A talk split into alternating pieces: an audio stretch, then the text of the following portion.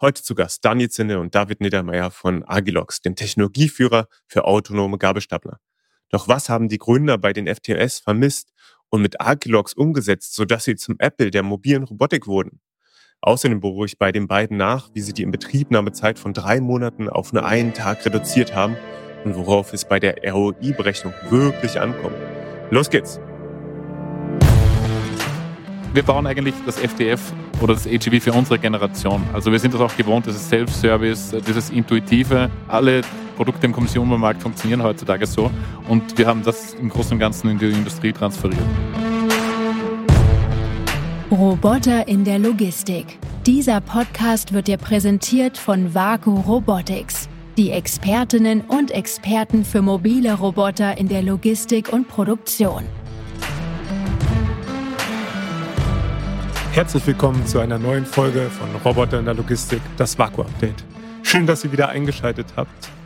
Mein Name ist Viktor Spittger, ich bin CEO von Vaku Robotics und Host dieses Podcasts. Heute freue ich mich besonders, zwei Pioniere der AMR-Industrie begrüßen zu können. Daniel Zindel, Chief Product Officer von Agilox und David Niedermeyer, CTO und Co-Founder von Agilox. Willkommen im Podcast. Hallo David, hallo Daniel. Hallo Viktor. Hallo, danke für die Einladung. Viele haben schon was von Agilox äh, gehört, denke ich zumindest. Ihr seid das führende Unternehmen im Bereich Gabelstapler, autonome Gabelstapler. Mit eurem Agilox One habt ihr sicherlich äh, ein Produkt geschaffen, was viele schon anhand der grünen Farbe kennen, aber natürlich auch daran, dass es sich einfach extrem intelligent durch ja, jegliche Lager- und Produktionsumgebungen bewegen kann. Äh, aber vielleicht gibt es noch ein paar, die Agilox nicht kennen. Und als Einstiegsfrage habe ich mir für David überlegt, David, als du Agilox gegründet hast, was habt ihr da in der FTS-Welt vermisst, was ihr mit dem Agilox One besser machen wolltet?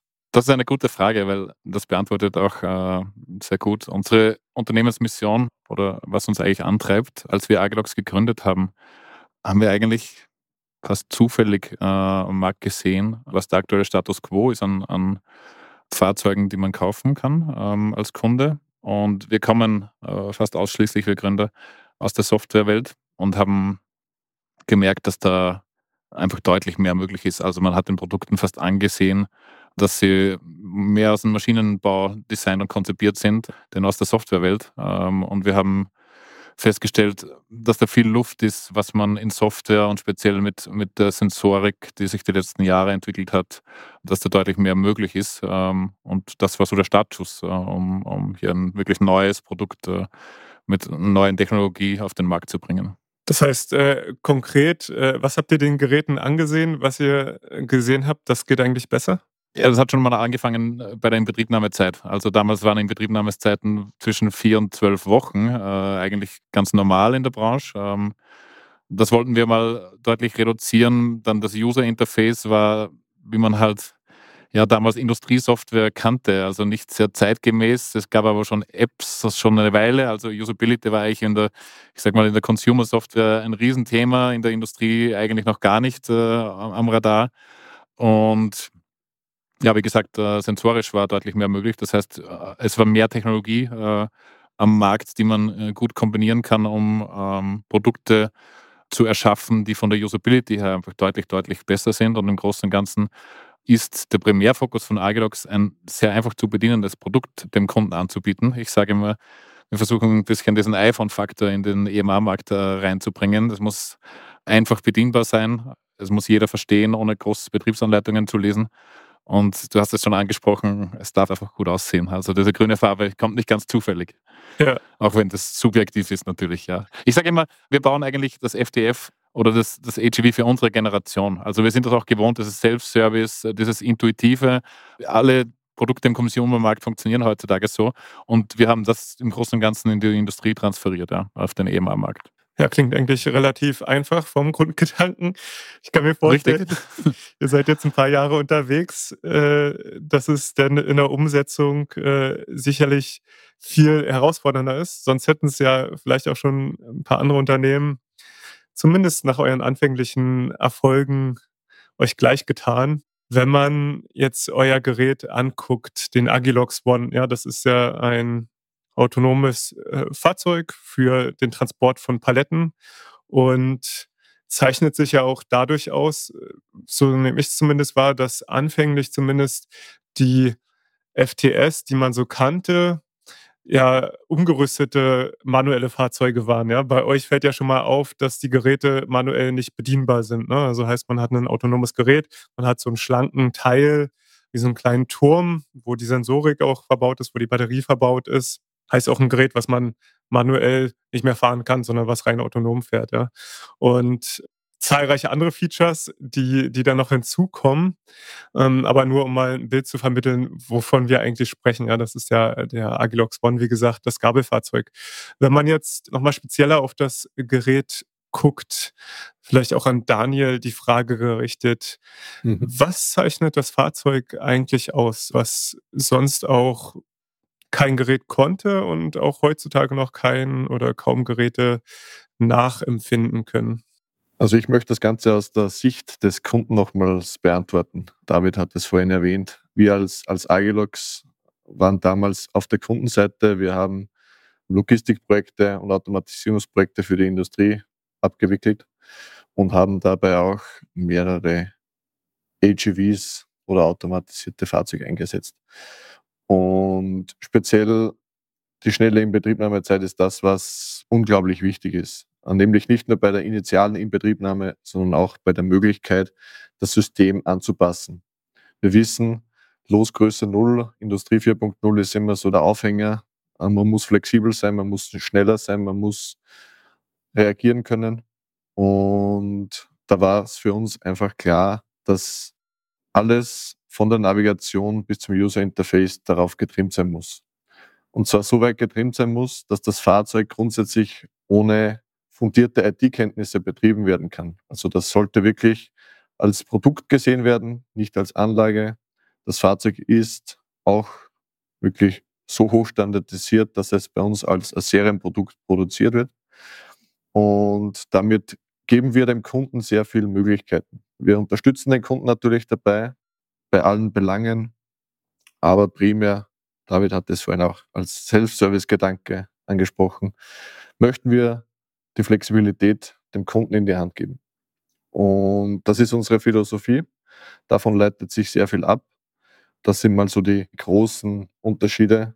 Im Detail betrachtet gibt es natürlich noch eine ganze Reihe anderer. Wir wissen, wie wichtig platzsparender Einsatz ist, das Thema Omnidirektionalität, ähm, auch das Thema Plug and Play, also Inbetriebnahme, ohne dass man große IT-Projekte rundherum planen muss. Da kommt auch unsere dezentrale X-Form Technology zum Einsatz, die dem Kunden eben erlaubt, EMA-Projekte abzuwickeln innerhalb kürzester Zeit und mit sehr wenig bis, bis gar keiner lokalen Infrastruktur.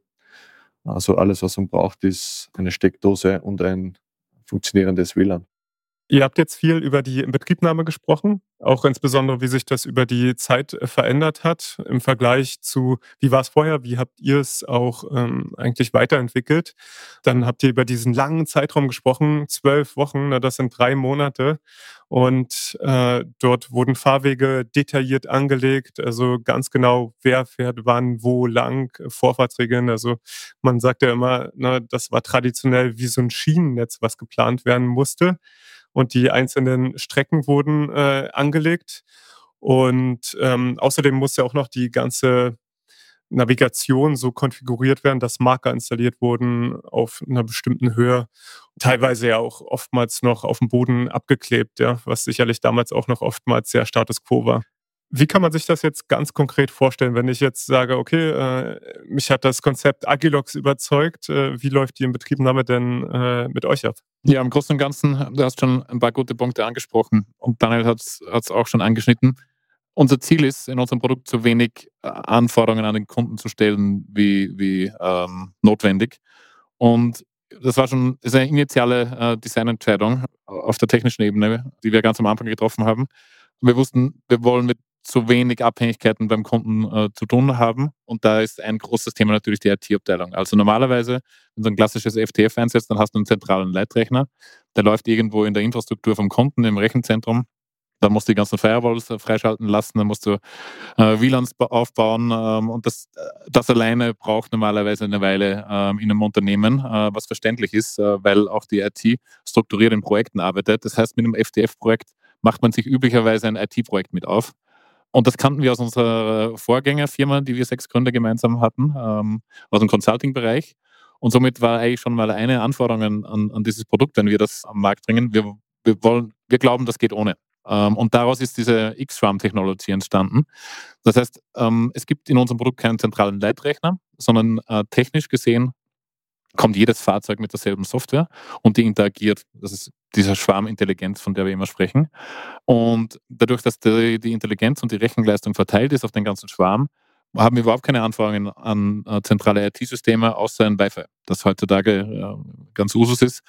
Und eine Inbetriebnahme ist dann relativ einfach. Äh, wir kommen, packen das Fahrzeug aus, ähm, hängen es ins, ins WLAN, das heißt, wir brauchen ein WLAN-Passwort und dann, dann teachen wir das Fahrzeug ein. Ähm, das kann man sich vorstellen, wir connecten sich mit, mit einem Handy aufs Fahrzeug drauf über Wi-Fi und fahren dann mal im manuellen Modus durch die Halle. Also wir, wir aktivieren einen Teach-Modus, damit sich das Fahrzeug Konturen merkt. Also es weiß, äh, es ist jetzt zum Aufnehmen der Konturen ähm, im Einsatz und, und du hast einfach am Handy im Browser, der vorwärts, rückwärts, links, rechts äh, Tasten hat, wie ein ferngesteuertes Auto. Und dann fahren wir einmal die Halle ab. Das dauert normalerweise ja, kann eine Stunde dauern, kann, kann zwei, drei Stunden dauern, je nach Hallengröße. Und ähm, anhand dieser Konturdaten lokalisieren wir uns im Raum. Und wenn wir uns lokalisieren können, dann können wir uns im Raum frei bewegen. Ähm, und dann geht es nur noch darum, Stationen anzulegen und auf die Stationen gewisse, gewisse Workflows zu parametrieren. Also ganz einfaches Beispiel, fahr zu, Work, äh, zu Station A, guck mal, ob da eine Palette steht. Das können wir auch automatisch detektieren. Wenn eine Palette dort steht, dann, dann bringst du Station B. Und wenn da was steht, bringst du wieder zu A zurück. Das so wäre so ein ganz einfacher Workflow. Und das kann man alles am Handy bzw. auf irgendeinem Gerät äh, parametrieren, das, das ein Browser mit sich bringt. Und somit lösen wir schon sehr viele Abhängigkeiten. Man braucht kein extra Bedienterminal, man braucht kein IT-Projekt, man braucht eigentlich nur Wi-Fi und einen ordentlichen Hallenboden und eine Steckdose fürs Ladegerät. Und das macht das Ganze relativ einfach. Das macht das Ganze so einfach, dass wir für Demos zu Kunden fahren und da mal in einer Dreiviertelstunde einen einfachen Mini-Prozess in Betrieb nehmen. Dann kommt das Management, guckt sich das an und empfindet das in den meisten Fällen als sehr gut, weil sie es erleben können und weil sie es sehen können. Ja. Ja.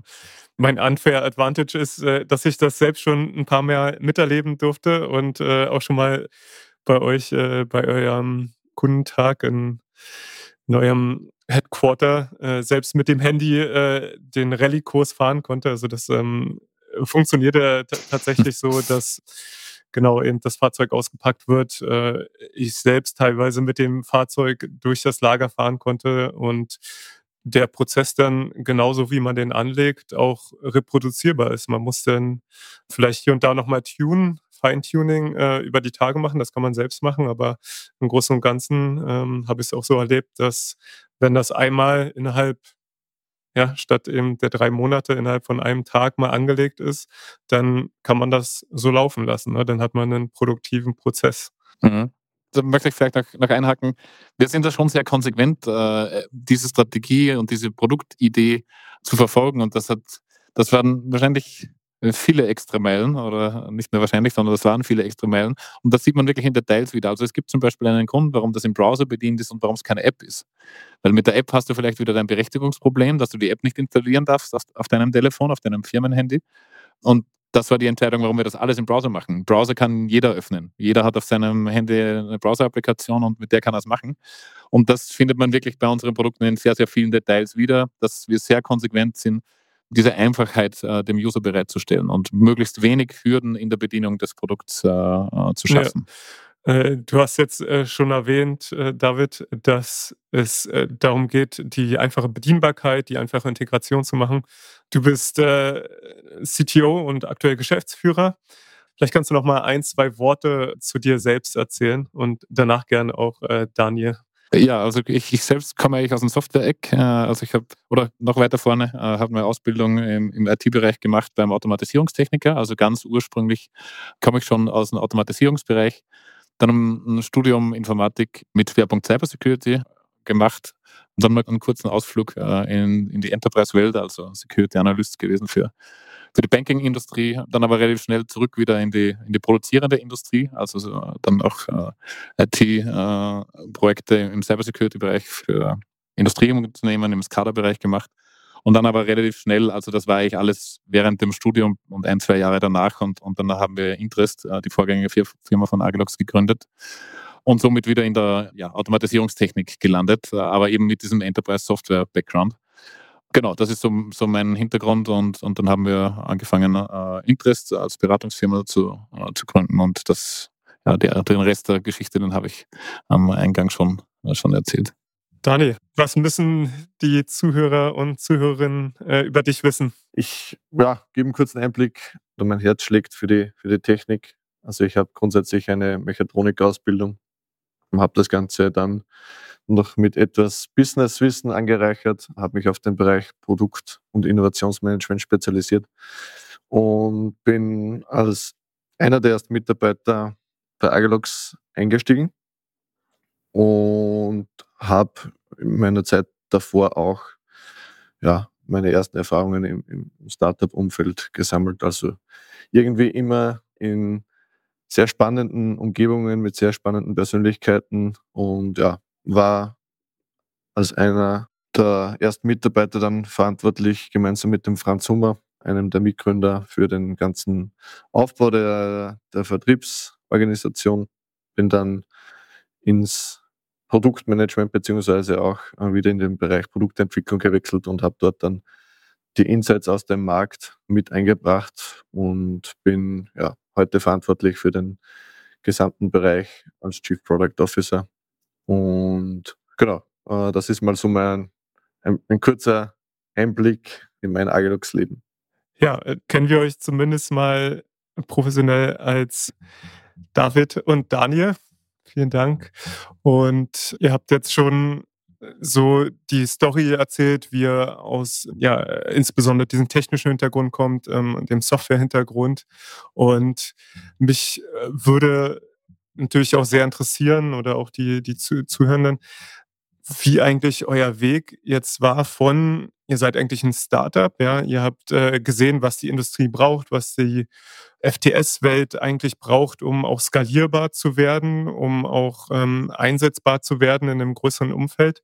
Und jetzt seid ihr eigentlich aus dieser Startup-Phase ein Stück weit raus, ja, und ähm, seid jetzt ein gestandenes Unternehmen, was global skaliert. Und darüber möchte ich äh, als nächstes mit euch äh, sprechen, wie eigentlich dieser Weg nach vorne auch ist, im Sinne eurer Produkte, die, wo ihr die Produktpalette jetzt erweitert, als auch wie eigentlich äh, diese Skalierung bei euch abläuft. Da steige ich mal ein äh, aufs Unternehmen und vielleicht, Daniel, sagst du ein paar Worte zum Produkt nachher. Äh, als Unternehmen, die Skalierung ist natürlich äh, schon herausfordernd, ähm, aber ich denke, es ging noch schwieriger, äh, weil wir den Vorteil haben, dass unser Produkt äh, auf das ausgelegt ist, zu skalieren. Also alle Produktentscheidungen, die wir in der Vergangenheit und ganz am Anfang getroffen haben, sind wirklich auf eine, auf eine Skalierung ausgelegt. Dazu gehört die schon erwähnte Standardisierung. Dazu gehören technisch gesehen vielleicht gar nicht so schwierige Dinge, wie dass unsere Fahrzeuge permanent online sind, vom ersten Fahrzeug weg. Ähm, das ermöglicht einfach, dass wir mit sehr wenig Support-Mitarbeitern ähm, 1000 oder 1100 Fahrzeuge betreiben können äh, im Feld. Aber das eine ist die Produktentwicklung und das andere ist natürlich die Organisationsentwicklung. Und natürlich, jetzt sind wir nicht mehr 30 Leute und da gibt es neue Herausforderungen. Äh, wir sind fast 200. Also unsere Wachstumsraten, ähm, nicht nur vom, vom Verkauf und vom Umsatz her, sondern auch von den Mitarbeitern, sind schon eine Herausforderung, das muss man schon sagen. Aber wir versuchen, äh, diese Gratwanderung zu finden ähm, zwischen dieser Agilität und diesen, diesen Drive, den ein, ein junges Unternehmen, äh, nennen wir es Startup, äh, hat und äh, dennoch Strukturen ähm, und Stabilität reinzubringen, die man braucht, um wirklich viele Fahrzeuge und viele Kunden bedienen zu können. So, das ist eigentlich die Herausforderung. Und dazu haben wir schon auch entsprechende Maßnahmen getroffen. Also wir, wir sind, äh, wir haben Carlyle, einen großen Investor mit an Bord, ähm, die entsprechende Experience auch einbringen. Ähm, wir haben unser ja, in, in sämtlichen Unternehmensbereichen äh, Top-Leute geheiert, ähm, die auch mittlerweile mit, mit entsprechender Erfahrung, also am Anfang war es schon so, dass das Durchschnittsalter sehr, sehr jung war, sagen wir mal so, bis zu Mitarbeiter 50 waren es ausschließlich ganz, ganz junge Leute, die halt irgendwie was Aufregendes machen wollten. Und mittlerweile ist schon so, dass wir, dass wir auch Leute mit viel Erfahrung reinholen, weil wir gemerkt haben, gewisse Dinge, für gewisse Dinge brauchst du Erfahrung. Also zum Beispiel internationale Expansion oder, oder auch auf der Produktseite, wenn es dann um das geht, ähm, äh, Produkte wirklich hoch zu skalieren, andere Fertigungstechniken aufzusetzen, ähm, braucht man vielleicht ein bisschen anderes Skill, äh, Elektronikfertigung, solche Sachen. Ähm, also da könnte ich jetzt wahrscheinlich eine Weile lang äh, monologisieren, welche Themen da auf einen zukommen. Aber wir sind gut aufgestellt. Ja, der Markt ist auch sehr gut, in dem wir uns bewegen. Sehe ich sehr positiv in die Zukunft. Ich ergänze vielleicht noch ein, zwei Phrasen dazu. Also zu unseren Kunden sind ja doch mittlerweile über 130 Kunden, zählen ja mitunter die größten Unternehmen der Welt und die haben doch sehr hohe Erwartungen. Und in den ersten Jahren kann man natürlich ein bisschen die, die Startup-Karte spielen.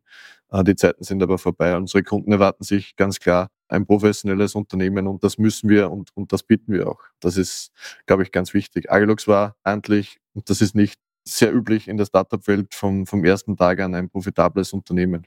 Also neben einer stabilen wirtschaftlichen Situation braucht man auch ein stabiles Produkt, ein stabiles Produktportfolio als Ganzes. Aber wir zeichnen uns jetzt nicht nur durch Stabilität aus, sondern primär muss man natürlich auch auf, auf Agilität und Geschwindigkeit setzen. Also was wir bei Agilux ganz klar nicht machen, ist ein Produkt zu Tode entwickeln und äh, dann nach acht Jahren mal auf dem, beim ersten Kunden zu testen, sondern wir arbeiten da sehr stark auch mit unseren Kunden zusammen, sowohl was jetzt die, die Anforderungen des Produktes betrifft, aber natürlich auch dann die Produktentwicklung und das Rollout. Das ist hier auch noch ganz wichtig und wird natürlich auch immer aufwendiger. Ist doch eine andere Welt mittlerweile, in der wir uns bewegen. Aber ich denke, wir können trotzdem noch mit den üblichen Agilux USPs punkten. Von außen betrachtet vergleiche ich euch zumindest als äh, mentales Modell immer als, als Geschichte, ja, ähm, ein Stück weit mit Autostore, die inzwischen ja auch an der, an der Börse sind, die vorher ähm, auch durch Private Equity Hände gegangen sind. Ich glaube, die, die wurden schon früher ähm, oder haben früher auch Private Equity gehabt als ihr aber, aber so von, von diesem ganzen Setup als Unternehmen, ja, wo man ein super solides, robustes Produkt hat, was technisch auf einem hohen Niveau ist, was aber hochgradig standardisiert ist und was profitabel ist. Ja, das sieht man jetzt bei ähm, Autostore, dadurch, dass sie an der Börse sind, eben ganz besonders gut, weil die immer ihre Quartalsberichte veröffentlichen müssen. Und das ist sicherlich ja auch, zumindest von außen betrachtet, den Weg, den man sich vorstellen kann für euch, ja, ähm, oder den man jetzt so auch nach und nach auch nachzeichnen kann, ähm, wie ihr so die Schritte realisiert. Und, und dazu gehört das hohe Wachstum, aber was eben basiert auf, auf einem hochgradig standardisierten Produkt, aber auch ähm, entsprechenden Vertriebsstrukturen, die, die über Partner aufgestellt sind. Hm, was euch unterscheidet äh, zu Autostore ist ja aber euer Produktportfolio, weil Autostore hat im Großen und Ganzen eigentlich einen, einen Roboter, den roten, den die äh, zumindest die meiste Zeit hatten. Ihr habt jetzt äh, gerade den EFOI Award für ein neueres Produkt von euch äh, gewonnen, den ODM. Das ist ähm, im Gegensatz zu dem Agilox One ein Gerät mit einer einzelnen Gabel, um KLTs zu bewegen. Daniel, an dich die Frage, Ihr habt ja noch weitere Produkte. Vielleicht kannst du uns ähm, ein paar Einblicke geben. Wie ist eure Produktstrategie? Welche Produkte habt ihr und ähm, welche Produkte kann man vielleicht auch erwarten? Also unser oberstes Ziel ist, 80 Prozent der anfallenden Use Cases und Prozesse beim Kunden mit einem entsprechenden Produkt bedienen zu können. Und dazu zählt natürlich jetzt mal der Roboter, den man angreifen kann, alles, was man bei Agilux kaufen kann oder so gut wie alles, stammt auch aus äh, unserer eigenen Feder. Also bei uns werden die Roboter von der Mechanik über die Automatisierungstechnik bis hin zur Software selbst entwickelt und auch produziert. Damit haben wir alles, was den Roboter ausmacht, unter eigener Kontrolle und können somit auch Funktionalitäten wie eine sehr hohe Positionierungsgenauigkeit auf, auf wenige Millimeter genau sicherstellen, beziehungsweise auch sehr rasch auf gewisse Anforderungen, die aus dem Feld so mitkommen. Und ganz klar, Äh, du hast den Unterschied angesprochen. Wir setzen nicht alles auf, auf ein Pferd, schon ganz alleine mit dem Hintergrund, dass wir ein international agierendes Unternehmen sind.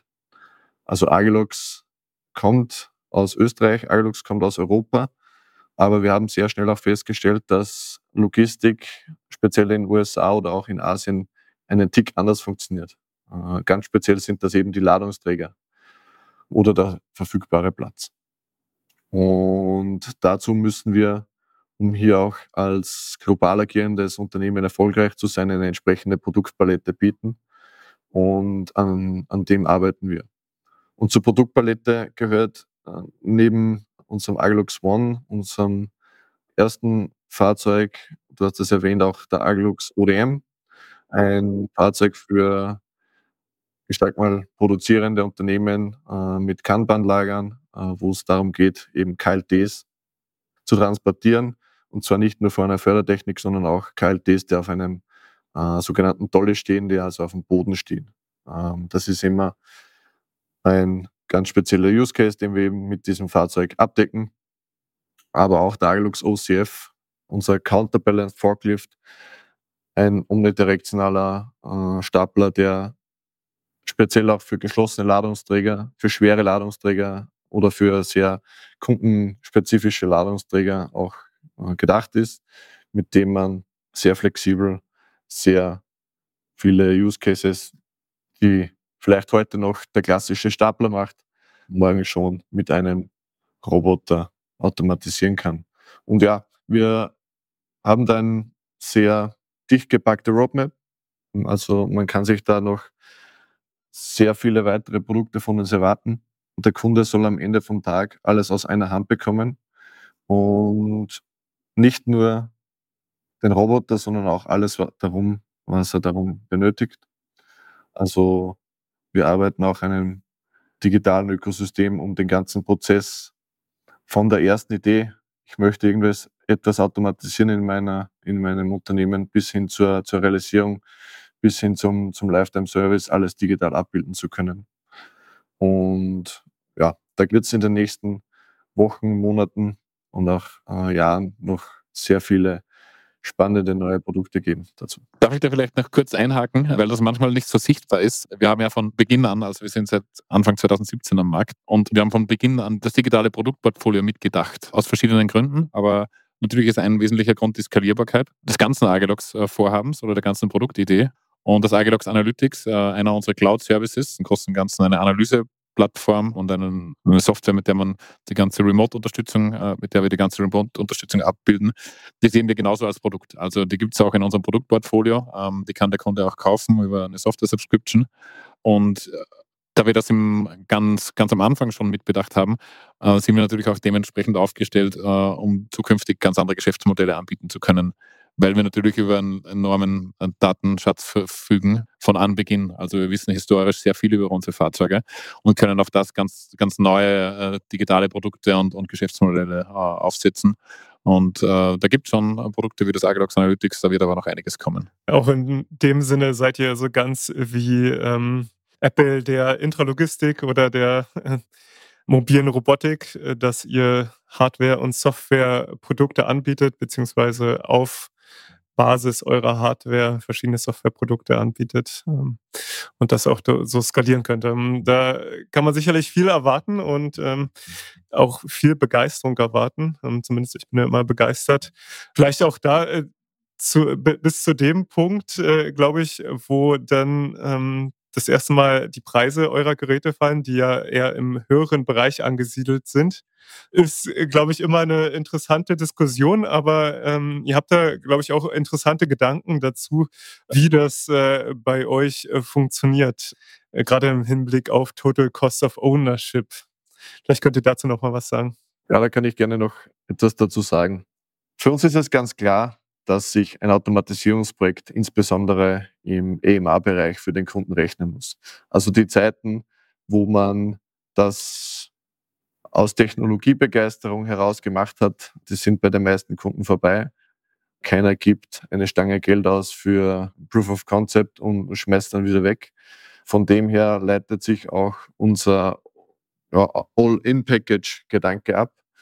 Also der Kunde bekommt mit dem Produkt eine Lösung, die er ja, über den gesamten Leistungszeitraum auch nutzen kann.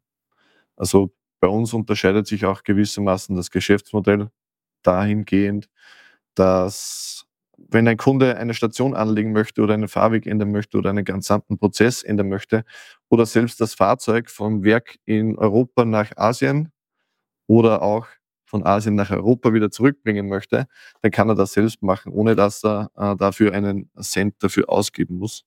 Und diese Flexibilität ist natürlich irgendwo auch im initialen Projektpreis äh, mit abgebildet. Aber wir, wir kennen da sehr viele Projekte. Am Ende vom Tag muss es sich für beide Seiten ausgehen. Und wir versprechen unseren Kunden auch, dass er für das, was er bezahlt, auch äh, die entsprechende Leistung bekommt.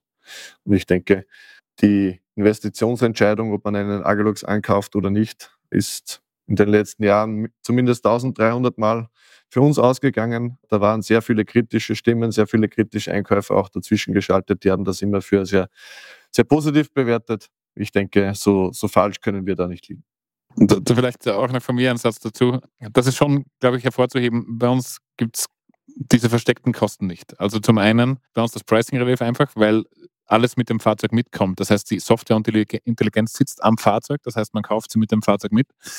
Im Vergleich dazu im Mitbewerb kaufst du oft ein Fahrzeug und dann musst du die Leitstandlizenz zahlen. Das siehst du vielleicht im ersten Moment nicht, aber speziell das, was nachher kommt, nämlich das Ändern äh, deiner Umgebung. Äh, und da geht es schon ums Anlegen von nur einer Station, wo wir schon wissen, äh, dass das gerne auch mal verrechnet wird. Äh, und das macht bei uns, das ist ein Task auf, auf 10 Sekunden, das du normalerweise selbst machst. Und, und deshalb sprechen wir gerne äh, von Total Cost of Ownership.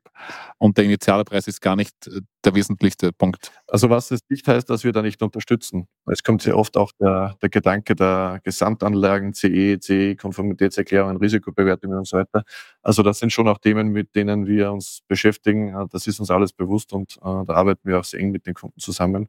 Also wir bieten teilweise auch, wenn es erforderlich ist, beim Kunden gewisse Services an. Aber äh, primär sieht unser, unser Produktdesign, unser Produktkonzept diesen Do-it-yourself-Gedanken im, im Mittelpunkt. Ja, wahnsinnig spannend, das auch noch äh, weiter zu sehen. Auch hier sicherlich ein neuer Gedanke, dieses Do-it-yourself letzten Endes auch ähm, zu den Kunden zu bringen, weil das ja für viele andere Unternehmen eine sehr lukrative Einnahmequelle ist, ähm, wo man bestimmte Stundensätze nehmen kann, die vielleicht ähm, sonst nicht äh, wettbewerbsfähig werden. Ähm, einfach dadurch, dass man in gewisser Weise ein Monopol auf diesen Service hat. Ja, es gibt, man kann ihn nur, halt nur selbst erbringen. Und das aus sicherheitstechnischen mhm. Gründen. Ne? Das Thema Sicherheit haben wir jetzt noch gar nicht angesprochen. Ich äh, denke, das wird jetzt auch relativ knapp von der Zeit her leider. Aber vielleicht äh, nur so viel dazu gesagt. Ähm, nach meinem Verständnis ist euer Gerät inhärent sicher, heißt man kann das selbst einteachen. Es fährt dann immer sicher, ähm, allein durch die Sensorik, die in dem Fahrzeug verbaut ist. Und das ist auch ähm, eine eurer Erfolgskriterien für die internationale Expansion, wenn ich das richtig verstehe. Genau, ähm, du sagst es richtig, Sicherheit ist für uns ein, ein Riesenthema, primär aus dem Grund, weil wir einfach nicht mit dem Gewissen leben möchten, jemanden verletzt zu haben. Also wir wollen einfach sichere, in sich sichere Produkte herstellen und äh, und natürlich geht das Hand in Hand mit dem Do-it-yourself-Gedanken. Also man kann relativ viel am Fahrzeug verändern, deshalb muss es äh, sicher sein und man darf es nicht so verändern können, dass es nicht mehr sicher ist. Aber ja, ist ein Riesenthema. Äh, wir sind EN 36994 zertifiziert, sehr wichtig. Äh, und wir haben auch eine UL-Zertifizierung. Äh, das sind, glaube ich, so die zwei, zwei wesentlichsten Merkmale, die uns auch wirklich am Markt deutlich abheben, ähm, die auch belegbar sind, sagen wir mal so. Natürlich gibt es noch viele andere Normen, also von Funkschnittstellen, EMV und Batteriezertifizierungen will ich, will ich jetzt gar nicht äh, im Detail drüber reden. Aber es gibt ein eigenes Team bei uns, das sich nur um dieses Thema kümmert, weil wir es wirklich als, als USP sehen. Also das grenzt uns ab, das vervollständigt das Produkt und, und ist ein wesentlicher Teil unseres Erfolgskonzepts. Ja, und wer Produkte in die USA verkauft, ja, die ähm, potenziell, äh, sage ich mal, Verletzungsrisiko darstellen und trotzdem einen gesunden Schlaf hat, der äh, muss, muss ja irgendwas da richtig machen, ja. Weil äh, da sicherlich die, die Anforderungen, die man auch an sich selbst hat, äh, nochmal ein, ein Stück weit höher äh, sind, ja, dass man da wirklich äh, auf absolute Sicherheit achtet. Damit, Daniel, äh, wie immer, ich glaube, wir können noch sehr lange sprechen, auch äh, was die Zukunft noch erwarten lässt. Äh, ich fand es wahnsinnig spannend. Leider müssen wir schon wieder zum Ende kommen mit der Folge. Was äh, könnt ihr noch als letzte Schlussworte mitgeben und wie findet man euch? Wie kann man jetzt euch erreichen, wenn man jetzt hört, oh, Agilox, das ist das, was ich in meinem Unternehmen brauche und einführen möchte? Wie findet man euch? Ja, man findet uns natürlich äh, auf den gängigen Social Media Kanälen wie, wie äh, LinkedIn und Co. Äh, unter agilox.net ist unsere Homepage. Ähm, da findet man alle unsere Produkte. Was ich mitgeben möchte, ist, ich denke, wir sind in einem Markt unterwegs, der noch immer sehr stark im Wandel ist. Da ist äh, wirklich unglaublich viel Potenzial in allen Dimensionen, also allein vom Marktwachstum über technologisch, was kommen wird, über die Anwendungsfälle. Also wir sehen wirklich äh, unglaublich viele Dinge. Das ist sehr, sehr aufregend. Und ähm, es ist und bleibt eine, eine aufregende äh, Reise. Äh, und ich, ich freue mich, äh, Victor, wenn wir uns vielleicht in ein, zwei Jahren wieder hören und, und schauen, was sich äh, ergeben hat in der Zeit. Dem kann ich jetzt nicht viel hinzufügen. Danke für die Einladung äh, zum Podcast. War schön, mit, mit dir äh, plaudern zu können. Du hast ja auch immer sehr spannende Insights Insofern freue ich mich, wenn wir in regem Austausch bleiben und ja, wünsche allen Zuhörern des Podcasts noch einen erfolgreichen Tag und vielleicht sehen wir uns einmal auch bei uns in unserem Agilox Headquarter im wunderschönen Österreich oder auf der einen oder anderen Messe. Ja, kann ich auf jeden Fall empfehlen. Ist eine Reise wert. Vielen Dank, Daniel. Und David, ich bin da ganz bei dir. Ne? Wir sind effektiv noch in der Stunde Null der Roboterrevolution und haben ja, 99 Prozent äh, des Marktwachstums noch vor uns, äh, ganz sicher. Und sehe euch da als äh, definitiv äh, eines der führenden europäischen Unternehmen in dem Bereich und freue mich darüber, dass ihr das auch dahin gebracht habt. Das ist ein ganz tolles Beispiel auch ähm, für erfolgreiche Unternehmen im Hightech-Bereich. Daniel, David, vielen Dank für euren Besuch und ja, wir hören uns auf jeden Fall in äh, ein, zwei Jahren, hatten wir jetzt gesagt, wieder, äh, um zu gucken, wie sich entwickelt hat. Vielen Dank, dass ihr da wart. Alles Gute euch und bis bald. Dankeschön. Ciao. Das war Roboter in der Logistik mit Viktor Splittgerber von Vaku Robotics. Die Expertinnen und Experten für mobile Roboter in der Logistik und Produktion. Weitere Infos erhältst du auf vaku-robotics.com.